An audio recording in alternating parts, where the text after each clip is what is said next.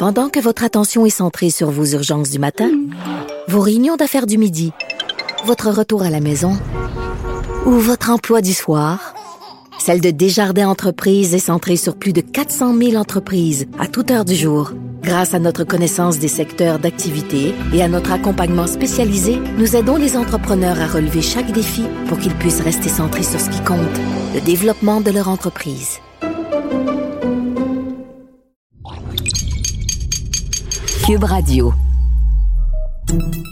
Salut, c'est Charles Tran avec l'équipe dans 5 minutes. On s'intéresse aux sciences, à l'histoire et à l'actualité.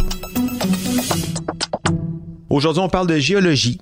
Télétravail, école fermée, c'est pas une raison pour se laisser aller les neurones.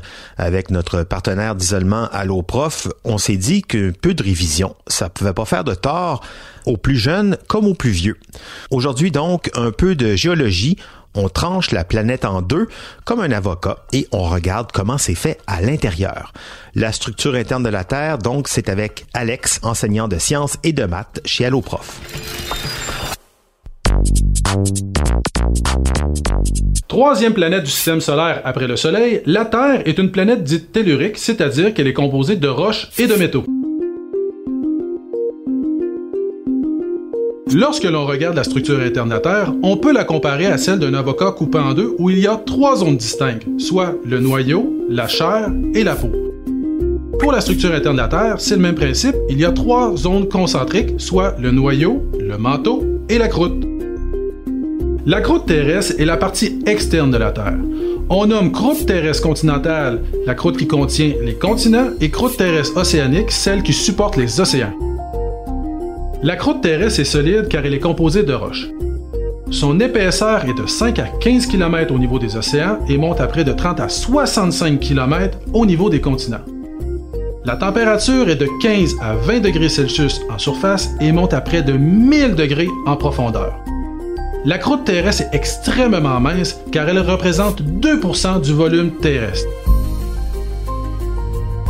La seconde enveloppe, le manteau, se sépare en deux parties, soit le manteau supérieur et le manteau inférieur.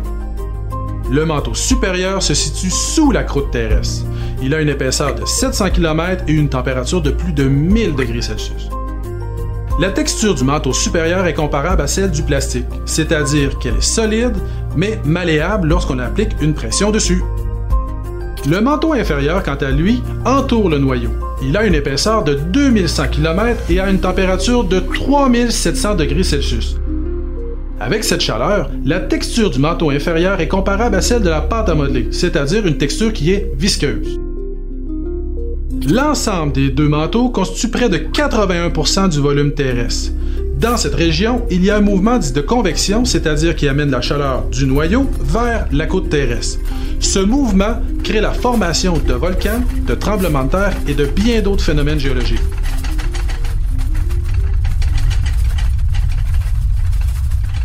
Le noyau est la région la plus chaude et la plus dense de la Terre. Elle est composée de mélanges de nickel et de fer et se sépare en deux parties, soit le noyau externe et le noyau interne.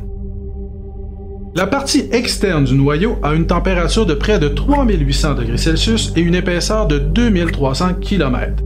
Dans cette région, les métaux sont sous l'état liquide dû à la haute température du noyau interne. Finalement, avec 1200 km d'épaisseur et une température de 6000 degrés Celsius, le cœur de notre belle planète, le noyau interne, est à l'état solide dû à la grande pression qui s'exerce sur lui. L'ensemble des deux noyaux équivaut à 17% du volume terrestre. Alors, à moins d'avoir une capsule capable de supporter des températures et des pressions titanesques, un voyage au centre de la Terre, c'est pas pour demain. Non, et puis un voyage tout court en ce moment, c'est pas non plus pour demain. Un voyage imaginaire, par contre, grâce à, l'imagination, à la lecture, ça, c'est un rêve à notre portée. Merci Alexandre Leblon-Couture, enseignant de sciences et de maths chez Alloprof. C'était en cinq minutes en confinement.